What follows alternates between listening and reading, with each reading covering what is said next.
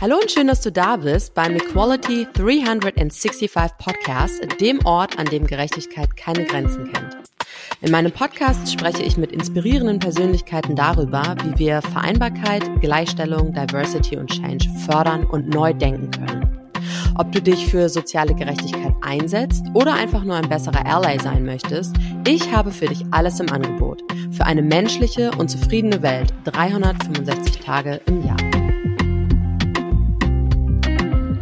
Hallo liebe Katja, ich freue mich mega doll, dass du dir die Zeit für das heutige Gespräch nimmst, neben allem, was gerade so los ist. Ähm, mittlerweile hat das ganze Thema um die Information zur Elterngeldkürzung schon wieder ein bisschen an Fahrt abgenommen und ähm, dennoch möchten wir da noch so ein paar Gedankenanstöße mit auf den Weg geben, die ähm, das Thema vielleicht auch nochmal von einer anderen Perspektive beleuchten.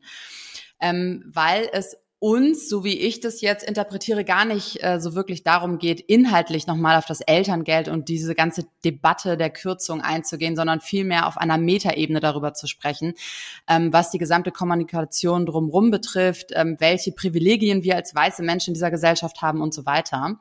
Ähm, aber first things first, magst du uns vielleicht einmal sagen, ähm, wo du dich gerade für diese Aufnahme befindest?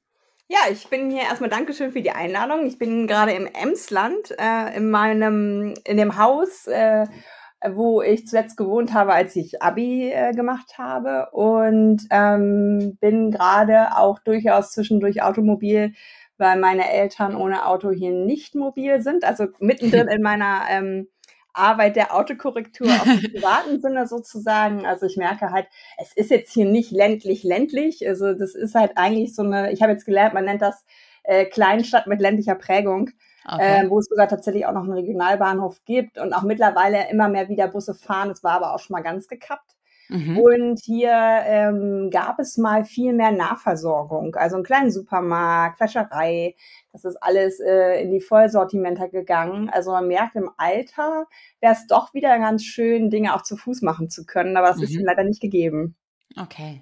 Wow, danke schön. Ähm, magst du dich vielleicht einmal ganz kurz für die HörerInnen vorstellen, Katja? Wer bist du und was machst du beruflich? Also im November diesen Jahres sind es fünf Jahre, ähm, da ich mich auf den Weg gemacht habe, die Mobilität ja verändern zu wollen. Ich äh, hinterfrage das aktuell sehr autozentrierte System. Ich habe 15 Jahre ähm, beruflich in Logistik, Bahn, Busunternehmen, Stadtwerken mit Carsharing zu tun gehabt. Also eigentlich alles außer privaten Pkw ähm, und habe dann diese Branche verlassen, weil sie doch recht männerdominiert war und ähm, dass die mittlerweile ja offen angesprochenen Probleme der Nicht-Diversität auch mit sich brachte. Mhm. Und habe halt gedacht, ähm, ich versuche das mal von außen zu verändern ähm, weil Mobilität ist etwas, ähm, da treibt mich die Ungerechtigkeit an. Also so ein bisschen auch das, was wir heute vielleicht äh, angesichts der Elterngelddebatte auch mal mm, ja, in den Fokus nehmen werden.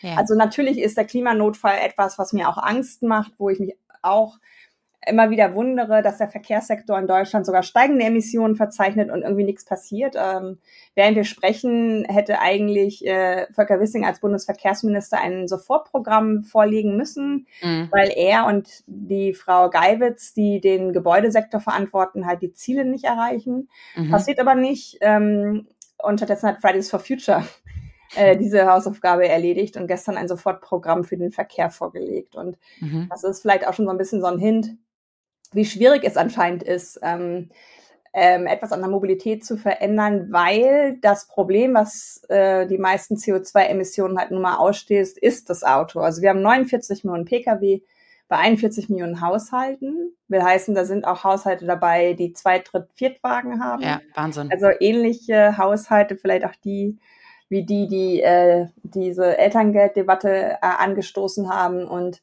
man muss dazu wissen, 13 Millionen Erwachsene in Deutschland haben keinen Führerschein, 13 Millionen Kinder und Jugendliche sind zu jung für einen Führerschein.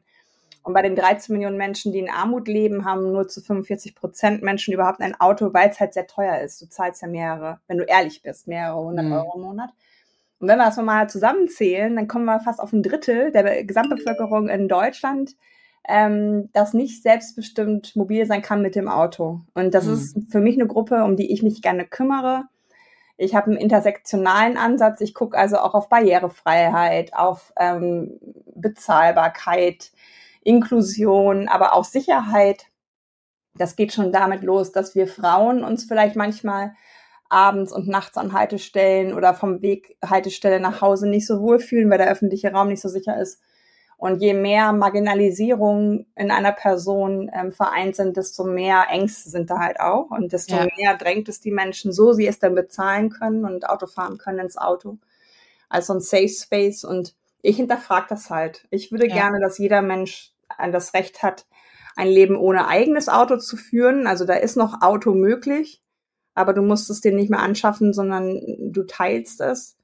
Und natürlich sehe ich da Unterschiede in Stadt und Land, weil das Land ist bewusst autoabhängig gemacht worden und mm. benachteiligt, was so Alternativen angeht. Aber das muss ja nicht so bleiben. Und daran arbeite ich. Vor einem Jahr habe ich Autokorrektur, Mobilität für eine lebenswerte Welt geschrieben.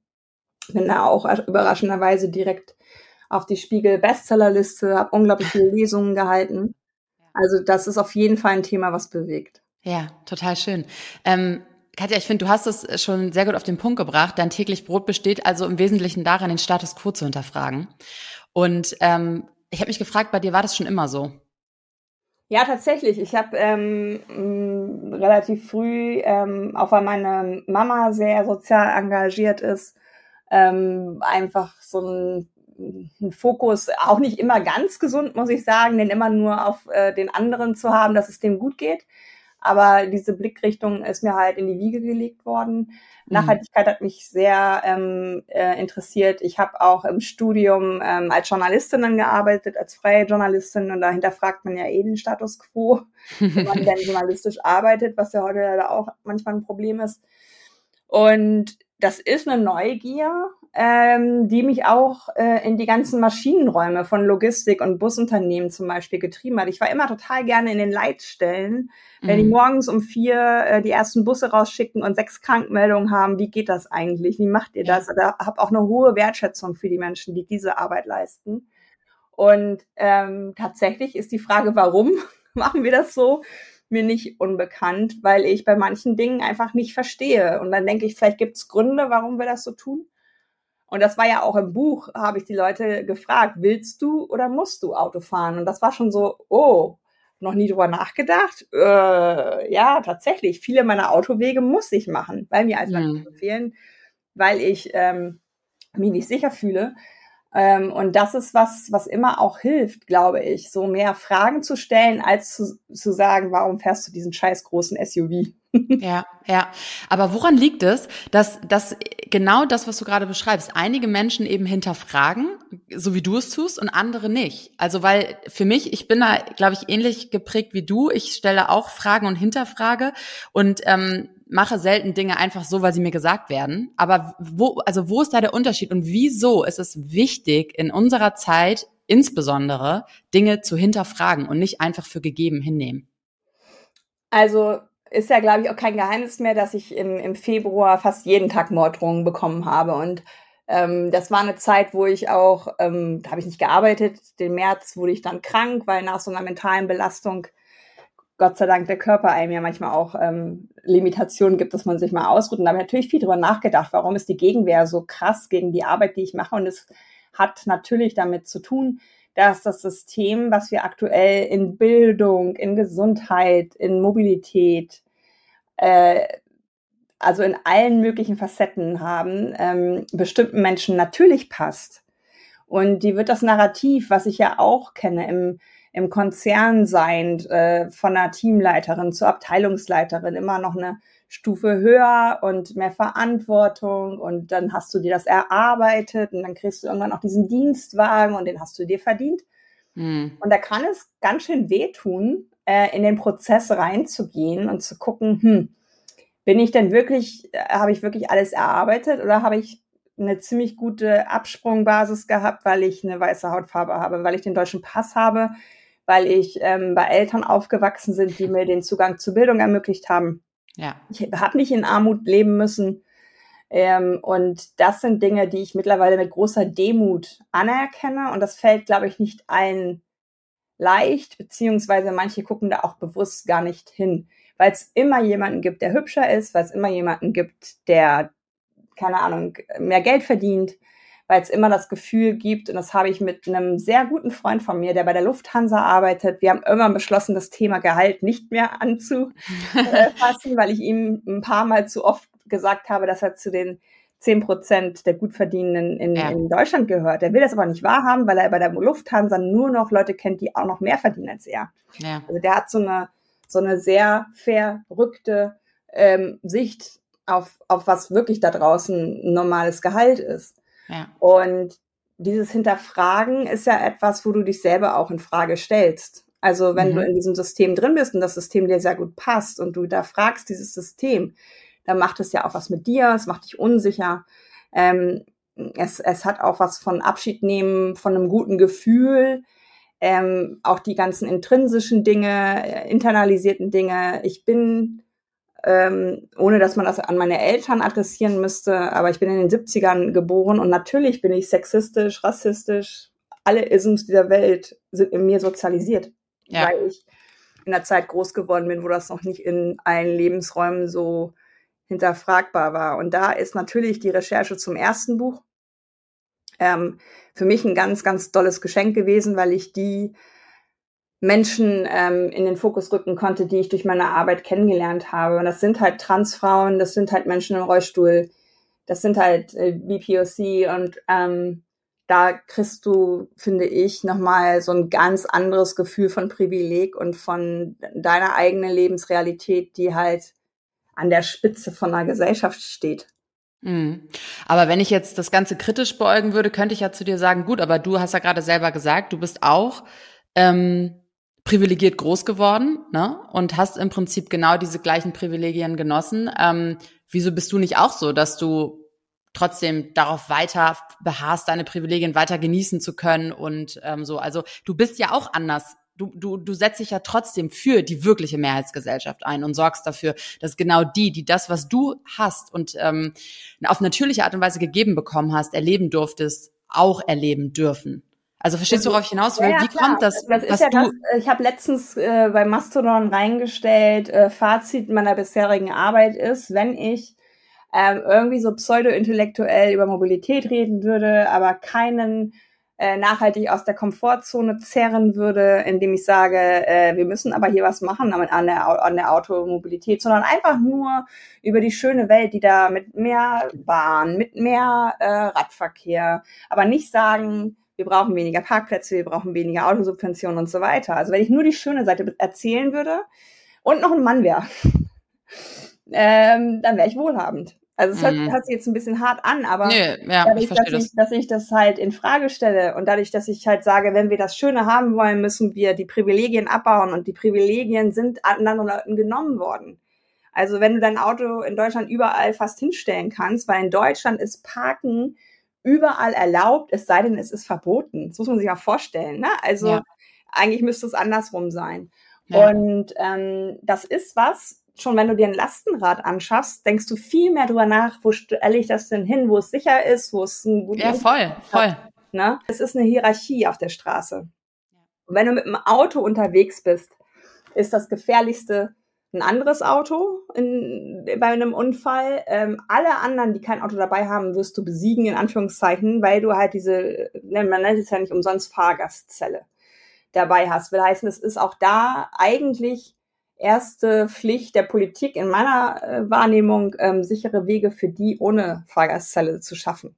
Ja. Und da glaube ich, ich habe das noch nie gekonnt, mich auf Privilegien auszuruhen, weil ich war in diesem Konzern und ich wurde von außen als erfolgreich gelesen, aber es kam nie im Herzen an. Also es war mhm. irgendwie so, wenn dann Leute über mich mal gesprochen haben, wie sie mich so sehen, das war immer so boah, awkward irgendwie. Ja, stimmt schon Abteilungsleiterin und so, aber ne, ja. da war ich ja immer, ähm, je höher es ging, desto toxischer wurde es ja. Mhm. Und es war ein Gegeneinander, es war, es war auch ein gewolltes Gegeneinander. Wer nicht mit dem Chef in eine, in eine Trompete gepustet hat, der war raus. Und ähm, das war für mich immer auch ein Ansporn, weil ich diesen Kontakt zur Basis hatte, den auch nicht alle gepflegt haben. Also die haben mir, das ist bis heute, glaube ich, der größte Liebesbeweis, die haben mir in der Leitstelle von diesem Busbetrieb sogar einen eigenen Arbeitsplatz mit so einem uralt PC eingerichtet. ähm, ja. weil das war so deren Art, glaube ich, zu sagen, hey, du gehörst zu uns und komm auch gerne mal vorbei, weil die auch gemerkt ja, haben, dass ich durchaus Schwierigkeiten hatte in diesem System. Und da habe ich mich immer wohler gefühlt, weil da, da, da wurden sexistische Witze gemacht, gar keine Frage. Ja. Ähm, ähm, aber ich war dann auch nicht so die überkorrekte und ich konnte die um alles bitten. Also ich habe dann von denen auch alles bekommen, weil sie gemerkt haben, dass ich sie ernst meine und ihre ihre Lebenswelt schätze. Und das waren für mich auch immer die einfachsten Zusammenarbeiten, weil es super ehrlich, manchmal richtig hart, also auch zur Sache. Aber es wurde nie hintenrum. Da waren die viel zu bequem und, und zu in positiven Sinne einfach. Ja. Du wusstest, woran du da bist. Und diese ganzen anderen Spiele haben mich eher immer so ein bisschen belastet. Ja, verstehe ich. Ähm, lass uns mal gerne in das Thema einmal kurz reinspringen. Äh, ähm, und zwar, wieso ist eigentlich dieses ganze Thema um die Kürzung des Elterngeldes vor ein paar Tagen so unglaublich schnell ähm, in eine heiße Diskussion ausgeartet im sozialen Netzwerk? Äh, hast du da einen konkreten Grund? Ich habe witzigerweise gerade für ein Magazin, für das ich schreibe, eine Kolumne eingereicht, wo ich das, was mit der Mobilität passiert, äh, mit dieser Elterngelddebatte mhm. ähm, vergleiche, weil es gibt da für mich sehr viele Parallelen tatsächlich, weil ähm, auch die Mobilitätsdebatte wird ja gerade, ähm, der Bundesverkehrsminister ist ja FDP, und ähm, es war jetzt gerade wieder von Lobbywatch, von so einer NGO nochmal hochgezogen worden, dass ähm, ja während der Koalitionsverhandlungen auch mit Porsche telefoniert wurde und so. Also eine sehr enge Bindung an die, die dieses Autoprodukt ähm, ja, vertreiben wollen. Und ähm, diese Elterngelddebatte hat mich insofern getriggert. Also es ist immer so interessant. Ich habe keine Kinder, und ich setze mich aber total für selbstbestimmte Mobilität von Kindern ein. Und das verwundert manche schon, warum ich das mache, mhm. obwohl ich keine Kinder habe. Mhm. Wo ich immer sage, ich kenne welche. irgendwie so, ja. äh, also das ist auch schon so eine Frage, die ich überhaupt nicht verstehe. Ja. Naja. Ähm, und mich hat diese, mich hat diese ähm, Petition und dass das so viral ging und dass es so viel Reichweite bekam für so eine spitze Zielgruppe. Mhm. Mich hat das so hart getriggert. Ich habe es erst noch versucht, weil ich ja hier familiär auch ehrlich gesagt gerade anderes zu tun habe. Aber natürlich kriegst du manche Sachen trotzdem mit. Habe es erst versucht zu ignorieren, das ging halt nicht. Ich bin halt wieder mal geplatzt und ich habe halt auch gesagt, ich will auch weniger wütend sein. Ich möchte eigentlich nicht wütend sein, aber ich bin schon wieder, weil ich wusste, seit April gibt es da diese Petition zur Kindergrundsicherung. Also mhm. wo von 12 auf 2 Milliarden gekürzt werden soll. Drei Millionen Kinder leben in Armut. Und ja. what the fuck is going on, dass sich jetzt eine, eine Besserverdiener-Bubble da auf den Weg macht und breitarschig ähm, da äh, ihre Fründe sichert, was ich gar nicht schlimm finde, wenn sie es zusammen gedacht hätten. Ja. Weil ja. die haben qua Privilegien eine Reichweite, die Menschen in Armut nie haben werden. Die haben Zugang zu Parteien, die haben Zugang zur Industrie und keine Ahnung. Und ähm, ich habe tatsächlich auch wieder mal, das ist immer relativ klassisch mittlerweile für solche, ich nenne es jetzt mal Konflikte, ähm, ich habe wieder ähm, Menschen verloren, ähm, weil ich so klar ähm, Stellung bezogen habe, wie scheiße ich das finde, mhm. äh, die mir gesagt haben, ähm, dass, dass sie das nicht in Ordnung finden, dass es anerkennenswert ist. Es wäre ja besser, als gar nichts zu machen. Ähm, und dann habe ich gesagt, aber warum, warum, wenn ihr diese Dynamik dann habt, warum macht ihr nicht einen kurzen Schritt, haltet inne und denkt euch, wie können wir diese Gruppe möglichst divers machen? Und dann wurde mir gesagt, dafür war nicht die Zeit. Und dann mhm. habe ich gesagt, ja, das heißt dann aber, dass wenn ihr dafür Zeit braucht, um das divers zu denken, dass ihr nicht divers denkt. Mhm. Also ich hätte sofort jetzt Frauen und, und Eltern im Kopf, ähm, weil ich halt durch meine Arbeit auch einfach gut vernetzt bin in ganz verschiedene andere aktivistische ähm, Themen. Ähm, und das zeigt halt, dass diese Bubble nur in ihrer eigenen Bubble ist, sich dann gegenseitig auch feiert und total verschnupft reagiert, wenn nicht alle begeistert sind, dass sich weiße privilegierte Frauen auf den Weg machen, 300.000 äh, versteuerbares äh, Haushaltseinkommen zu verteidigen, weil der beste Text davon kam von Theresa Bücker, finde ich wieder mal, die unglaublich mhm. toll solche Sachen analysiert. Ja. Ja. Und das war halt die Parallele, ähm, zur Mobilität, weil ich auch durch meine Recherchen weiß, dass manche Menschen, die jetzt nicht so einen guten Start haben in Deutschland oder als Geflüchtete zu uns gekommen sind, die lernen, du bist erst was mit dem Auto und die streben mhm. dieses Auto an, weil das so ein Insignium ist von Erfolg. Mhm. Und ähm, für die ist das ein totaler Battle, dass jetzt hier diskutiert wird, wir sollen weg vom Auto, weil sie sind ja noch gar nicht am Auto dran. Ja, verstehe. Und da gibt es so Verteidigungsmechanismen, die ganz absurd eigentlich sind, die aber daher kommen, dass wir als deutsches Volk so scheiße sind und so ein, so ein Autokult da auch entwickelt haben. Es gibt ja so ein Materialismus, ne? Ja, und es gibt halt, es gibt wirklich Leute aus einer, aus einer migrantischen Community, die teilen sich Autos, so richtige Prollkarren, sage ich mal, mhm. ähm, weil sie sich die gar nicht ähm, als Einzelperson leisten können. Und dann, dann machen sie das aber zu viert oder fünft und dann hat jeder mal die Möglichkeit, einen Tag das Ding zu fahren. Und es sagt halt über die Armut unserer Gesellschaft in dem Sinne viel aus, finde ich, dass, dass wir halt, wenn jemand nicht so aussieht wie die weiße Mehrheitsgesellschaft, äh, gefühlt ihn ernster nehmen, wenn er zumindest eine dicke Karre fährt. Und ja. Bei dieser Elterngelddebatte habe ich wirklich sehr viele Parallelen empfunden von einer privilegierten Gruppe von Menschen, die ihre Pfründe verteidigen und einfach sich nicht als privilegiert sehen wollen. Mhm. Also irgendwie eine Ungerechtigkeit haben, die schon bei einem Pegel ausschlägt, wo andere Leute noch gar nicht reagieren. Ja, und das finde ich total spannend, weil genau darum, um diese Kommunikation oder Misskommunikation oder falsche Kommunikation, wie auch immer, geht es so ein bisschen, finde ich, weil genau ab da bin ich auch ausgestiegen. Ähm, ich finde, grundsätzlich kann man anerkennen, dass sich Menschen auf den Weg machen und sich dafür irgendwie, ne, oder für Menschen äh, einstehen wollen. Das finde ich erstmal per se okay. Ähm, was, wo ich dir aber recht gebe, ist, ähm, wo ich ausgestiegen bin, ist irgendwie bei dem Wortlaut, äh, wir sind die Mehrheitsgesellschaft. Und da dachte ich dann so, Moment mal ganz kurz, 150.000 1000 Euro Grundeinkommen einer Familie oder, oder Jahreseinkommen einer Familie sind nicht die Mehrheitsgesellschaft. Die Mehrheitsgesellschaft sind, glaube ich, nach meinem Verständnis bei 59.000 Euro Jahreseinkommen pro Familie, was weit darunter liegt.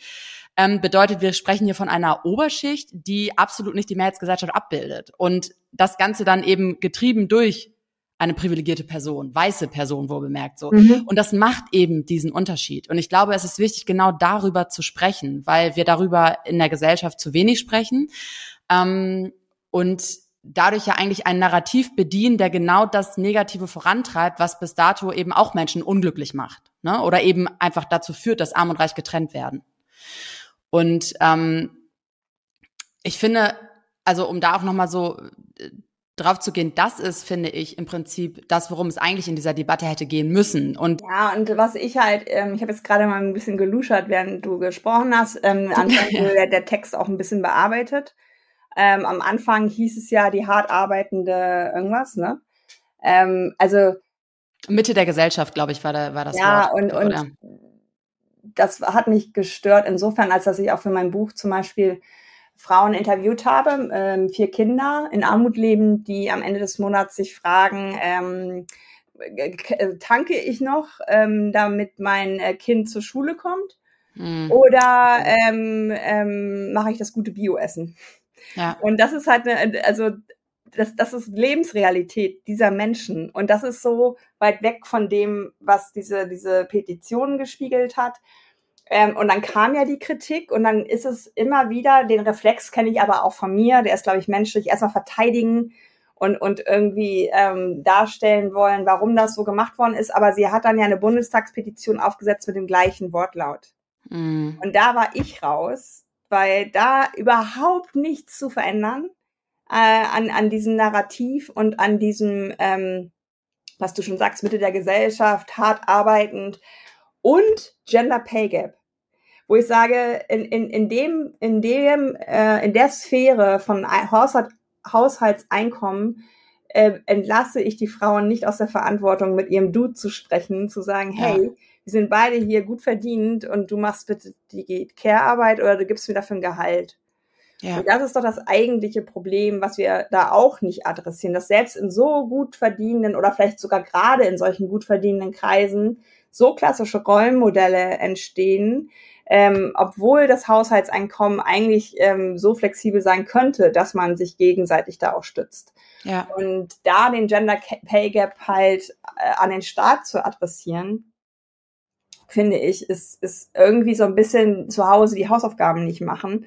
Ja. Und das hat Theresa in ihrem, in ihrem Text dazu ja auch geschrieben, dass viele Frauen auch gar nicht wissen, wie viel ihr Mann verdient und so. Also wir sprechen selbst in dieser intimsten Beziehung, die wir vielleicht haben, nicht über Geld und da mal ranzugehen und zu gucken, was ist eigentlich mit dem Ehegattensplitting, ja, welche, welche Dinge sind da so möglich und das, das, aber das war so, so ähnlich wie die E-Fuels-Debatte in der Mobilität, so ein ganz mikrokleines Ding, wo ich denke, erstens wird es die nie geben für Neuwagen, Pkw, was auch immer. Und zweitens, das ist überhaupt nicht die Wurzel. Also wir sind ja, so in so, einem, genau. in so einer Ecke von dem Problem, was irgendwie jetzt so viel Energie bindet äh, anstatt ja. da wirklich an die Wurzel zu gehen und zu sagen, hey, wir machen das jetzt wie in Island an einem Tag, legen alle Frauen aber mal schön die Löffel zur Seite. äh, ja. Und die haben keine Gender Pay Gap mehr seitdem. Also ja, anstatt zu sagen, wir machen eine richtige Welle, wir nehmen die Frauen in der Pflege mit, wir nehmen die Frauen, die, ähm, so wie ich, ältere äh, Eltern pflegen. Also wir machen wirklich eine Welle und gehen vor den Bundestag und sagen, was ist hier eigentlich los? macht man so eine krasse, weiß nicht, 60.000, glaube ich, Leute betrifft es. Ja. Und das ist halt für mich so traurig, weil ich ja auch Kommunikatorin bin, weil ich weiß, du kriegst diesen Sendeplatz nur einmal. Ja. Und der ist jetzt für dieses spitze Thema dann natürlich verstrahlt. Ja, total. Ähm, bist du der Meinung, dass eine unglückliche Kommunikation von Menschen mit viel Reichweite und damit eben auch Privilegien, ähm, damit auch viel Verantwortung bedeutet in erster Linie, aber vor allem auch dazu führt, dass sich Arm und Reich noch mehr spalten? Also ich habe viel ähm, Lernen durch Schmerzen hinter mir, weil ich ähm, also sprachlich ein sehr sensitiver Mensch bin, weil ich das ja auch studiert habe und so und trotzdem Isms reproduziere. Also, mhm. ne, das, das sind Worte manchmal, das sind Formulierungen. Ähm, das ist halt etwas, wo ich immer wieder ähm, auch richtig hart angegangen wurde. Mhm. Ähm, wo ich dann auch ähm, den Impuls hatte zu sagen, oh Mann, ich bin doch immer noch besser als ein Nazi und dem Nazi verzeiht ihr das und bla.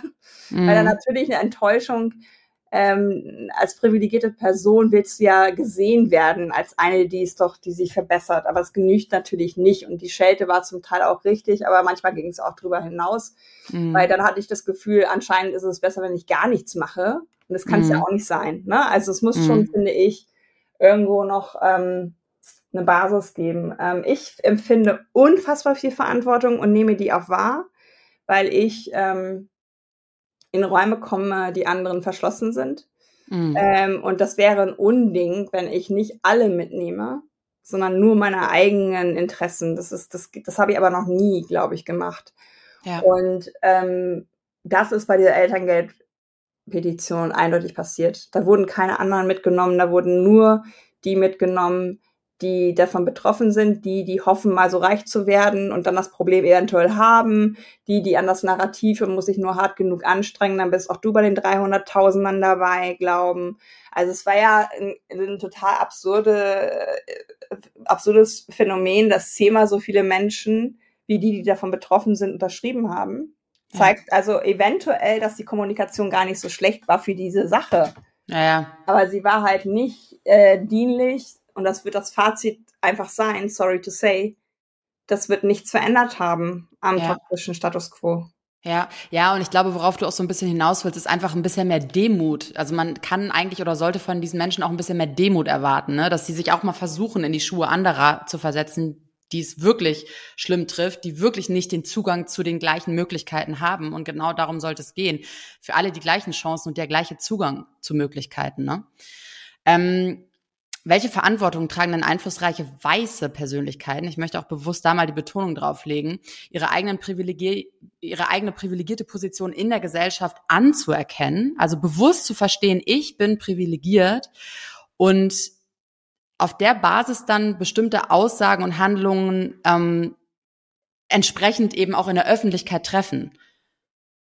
also ich habe das Gefühl, wir schaffen nicht genug Räume Mhm. Ähm, es gibt, es gibt ähm, zu Recht zum Beispiel an die Klimagerechtigkeitsbewegung ähm, den Vorwurf, ähm, dass wir zu weiß sind.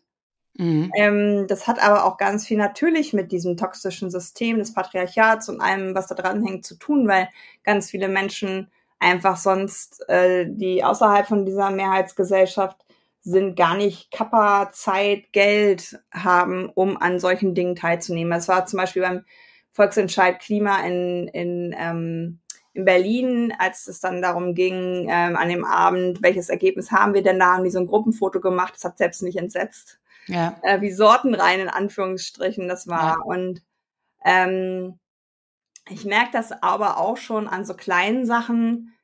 Ähm, das war so ein Post bei mir auf LinkedIn, der auch ein bisschen in, in den falschen Hals bei manchen kam, aber ich habe mich aufgeregt, dass die Millantor Gallery, ähm, das ist zum Beispiel. Ähm, ja, das habe ich gesehen. Genau. dass das diese Agnes Fritz, die es macht, von ganz vielen Leuten, die da waren, unsichtbar gemacht worden ist, war Micha Fritz, ihr Ehemann, der aber bewusst zwei Wochen gar nicht kommuniziert hat, weil er das ja. weiß, dass alle sich ja. immer auf ihn stürzen, weil er halt auch einfach ein super sympathischer Kasper ist, ja. der in allen Netzwerken tobt und einfach ein toller Typ. Aber das war halt ihr Projekt.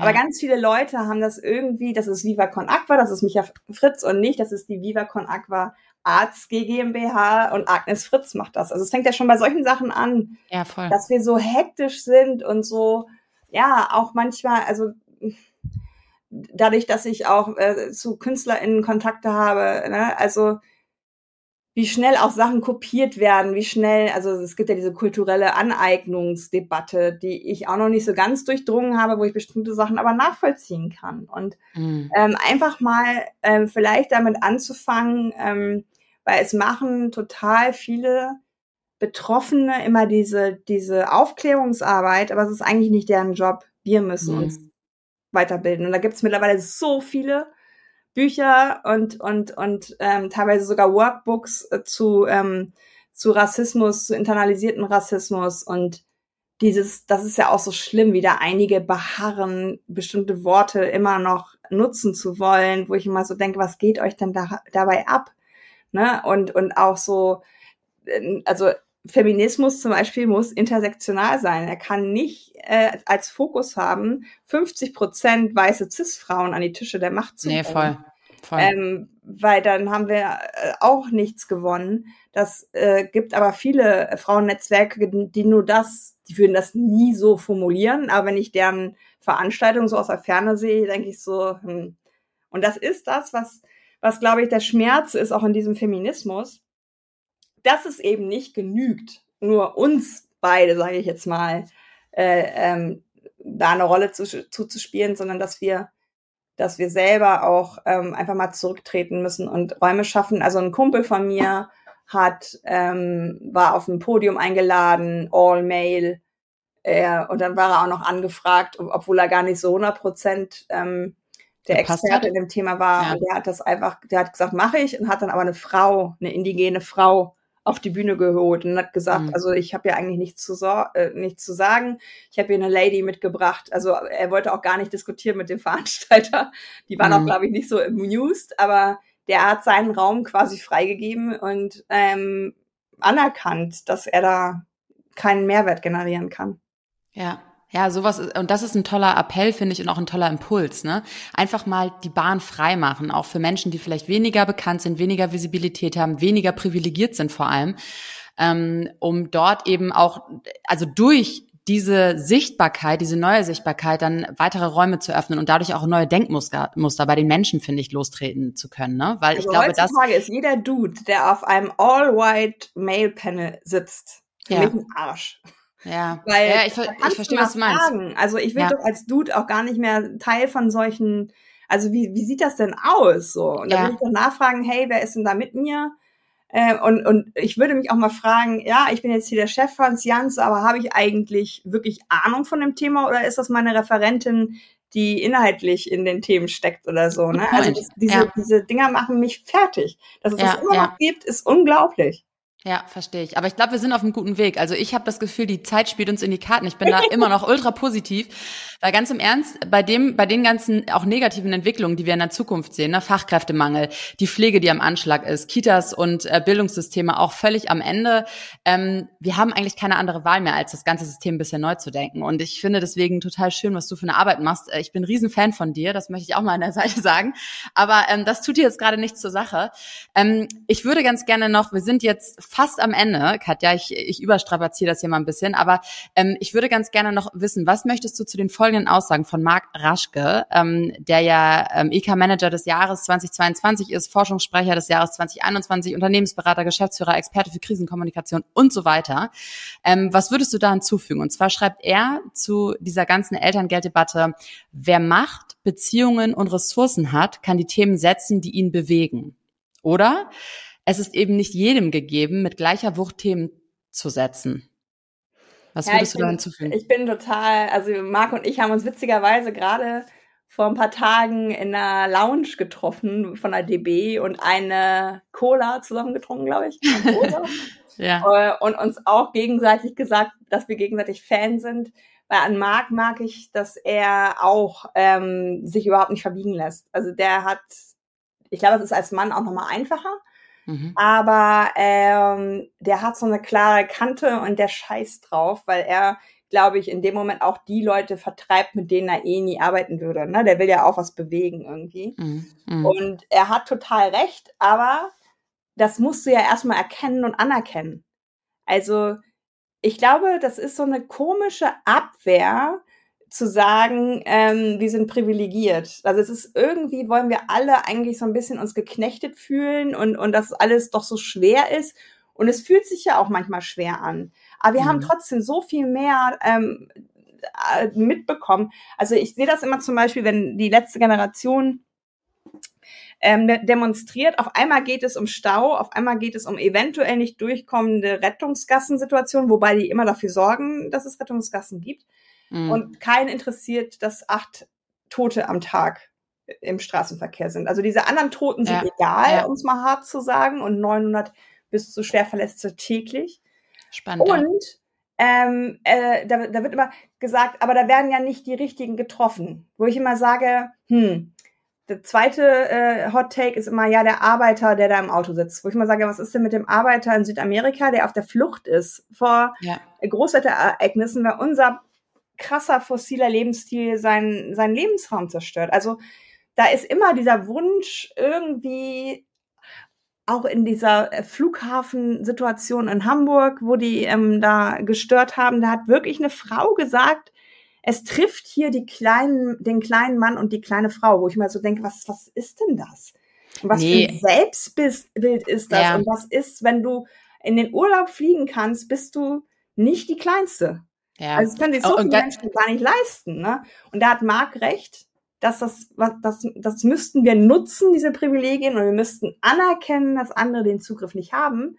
Aber es ist eine totale Scheu, auch bei dieser Clique, die da jetzt diese, diese spitze Petition gemacht hat, ist eine totale Scheu zu sagen, ey, wir sind hier die Spitze und wir, wir kümmern uns auch nur um die Spitze. Hm. Obwohl sie es de facto tun. Ja, und ich finde, was du gerade beschreibst, zeigt ja eigentlich nur, dass wir so hyperprivilegiert hier in Deutschland beispielsweise leben, dass wir uns überhaupt keine Gedanken darüber machen müssen, was in anderen Ländern passiert. Ja. So, das ist eher das Problem auch, ne? Ähm, wie gelingt es uns denn jetzt in solchen Situationen ähm, wieder zueinander zu finden? Also eben statt noch mehr zu spalten, irgendwie einen Weg zueinander zu finden und zu schauen, dass es eben wirklich der Mehrheitsgesellschaft gut geht und wir alles tun, um für alle Menschen Möglichkeiten aus dem Boden zu stampfen. Hast du da einen Tipp? Also ich kann nur aus meiner, ähm, äh, wie soll ich sagen, Lernen durch Schmerz hm. Situation. Also seitdem ich selbstständig bin, hatte ich keine Phase der Leichtigkeit mehr. Mhm. Das kommt daher, dass ich immer mehr sehe, immer mehr begreife und immer mehr aber auch angreifbarer werde, weil die Ansprüche an meine Person auch wachsen. Mhm. Nicht immer im gesunden Maße, weil ich werde immer Fehler machen. Dafür habe ich einfach Jahrzehnte im falschen System irgendwie mich auch bewegt. Aber ich glaube, was du vorhin meintest mit der Demut, das täte uns gut. Auch mhm. nicht sofort auf Kritik reagieren. Das habe ich in der Vergangenheit auch falsch gemacht, dass ich dann auch emotional wurde und dann angefangen habe, mich zu verteidigen, anstatt mir einfach mal so einen halben Tag zu gönnen und Abstand zu finden und zu gucken, wo haben sie denn recht? Und da findet man immer was. Ähm, und dann auch zuzugeben, einen Fehler gemacht zu haben und sich aufrichtig ja. entschuldigen und um Entschuldigung bitten und nicht sich entschuldigen, weil das sind zwei unterschiedliche Dinge. Ähm, und Sehr sagen, wichtig. hey, ähm, dann lass uns doch mal, können wir mal einen Videocall machen, können wir mal ein paar Leute zusammenbringen ähm, und mal überlegen, was wir aus dieser Power, die wir anscheinend haben und die vielleicht noch größer wird, wenn wir sie zusammendenken, was wir daraus machen können. Mhm. Dankeschön, Katja. Ähm, wir sind jetzt fast am Ende und ich würde dir ganz gerne zum Abschluss noch zwei ähm, hoffentlich kurze Fragen stellen. Zum einen, wenn du eine Superpower hättest, was wäre das und wieso? Also ich würde mir selber die Superpower gönnen, Pausen machen. Die habe ich nicht. Sehr cool. I feel you. Das brauche ich auch mehr. Nicht, also da kann man drüber lachen, das ist aber echt nicht cool. Also ich habe mehrere chronische Erkrankungen, aber ich ich kann ganz schlecht Pause machen. Also selbst diese drei Wochen, wo ich äh, in Italien jetzt war, seit langem habe ich keinen Urlaub gemacht, sondern Interviews für mein zweites Buch. Ähm, ähm, also ja. ich würde gerne ähm, die Superpower haben, dass ich, dass ich Räume schaffe, wo Menschen sich eine Stunde wirklich begegnen und nicht nach dem ersten Hauptsatz schon Türen zugeknallt werden. Mhm. Also ich rede nicht mit Nazis, das wird sich nicht verändern und mit Leuten, die wirklich auch auf eine Art und Weise verbal oder wie auch immer ausfällig werden, auch nicht, weil das ist, glaube ich, einfach auch sehr verletzend in dem Moment und das ist, aber die Menschen, man sagt ja immer, zehn Prozent sind super begeistert für die, für die Veränderung, super offen, zehn Prozent sind unfassbar laut und dagegen mhm. und 80 Prozent sind so bobbly wobbly in der Mitte und sagen, ey, ich habe echt hier keine Zeit, kein Geld, was auch immer, um mich jetzt damit zu beschäftigen. Gebt mir neue Rahmenbedingungen. Und da in diesen 80 Prozent würde ich gerne die Superpower haben, dass die sich gesehen fühlen, dass sie sich mitgenommen fühlen, dass sie wissen, es geht auch gerade um sie und dass sie keine Angst haben müssen, sondern die Lust der Gestaltung zu wecken und zu sehen, dass das auf jeden Fall besser wird als das, was es jetzt ist, weil aktuell fehlt die Superpower zu erkennen, wie scheiße das System auf so vielen Ebenen ist wir vergöttern es aber irgendwie, weil wir es so gewohnt sind und wir könnten so viele Leute wieder ins Boot holen. Und das würde ich gerne äh, sichtbar machen. Ja, richtig stark. Und ähm, die Frage meiner Vorgängerin beziehungsweise der letzten Gästin, sie fragt dich, wer ist und warum dein größtes Role Model? Meine Mama, weil die hat im ländlichen Raum eine AIDS-Hilfe aufgebaut. Ich war als Kind total wow. eifersüchtig, ähm, weil alle Mamas waren irgendwie fast zu Hause und meine hatte jetzt in dem Sinne keinen Lohnarbeitsjob, aber ein Ehrenamt, was sie ziemlich ähm, gebunden hat. Mhm. Und das begreife ich erst als Erwachsene, was sie hier geleistet hat. Also als sie angefangen hat, hat zum Beispiel nur ein Arzt überhaupt HIV-Positive behandelt. Ähm, das war in den 90ern oder Anfang, ja doch, irgendwie in den 90ern, ja, nee, vorher schon. Das muss schon in den 80ern gewesen sein. Und das ist halt was, wo ich so tief meinen Hut ziehe, ähm, ja. weil sie das im ländlichen Raum gemacht hat und nicht in so einer hippen Stadt, wo das vielleicht auch ein bisschen spruchreifer schon alles war. Ja. Mega interessant, Dankeschön. Ähm, und magst du für den nächsten Gast, die nächste Gäste noch eine Frage mit auf den Weg geben? Woraus ziehst du deine Kraft? Ah, Dankeschön. Katja, wir sind jetzt am Ende. Tausend Dank für deine Zeit und für deine super Antworten. Ich finde, ähm, ich bin echt dankbar für deine ehrlichen, äh, konstruktiven, aber auch kritischen, progressiven Worte und dafür, dass du so viel Energie tagtäglich in deine Arbeit steckst und ähm, ja wirklich für die wirkliche Mehrheitsgesellschaft dich einsetzt und einen lebenswerten und zukunftsfähige Perspektive ähm, versuchst zu gestalten. Und was ich aus dem Gespräch jetzt mitnehme, ist, dass Demut und wirklich aufrichtige Entschuldigung das Go-To sind, um ähm, ja solche Themen voranzutreiben, über die wir gerade gesprochen haben. Vielen lieben Dank. Ich danke dir. Das war schon wieder für heute. Wenn dir diese Episode gefallen hat, dann abonniere meinen Podcast und unterlasse mir gerne eine Bewertung. Bis zum nächsten Mal. Merci und bye bye.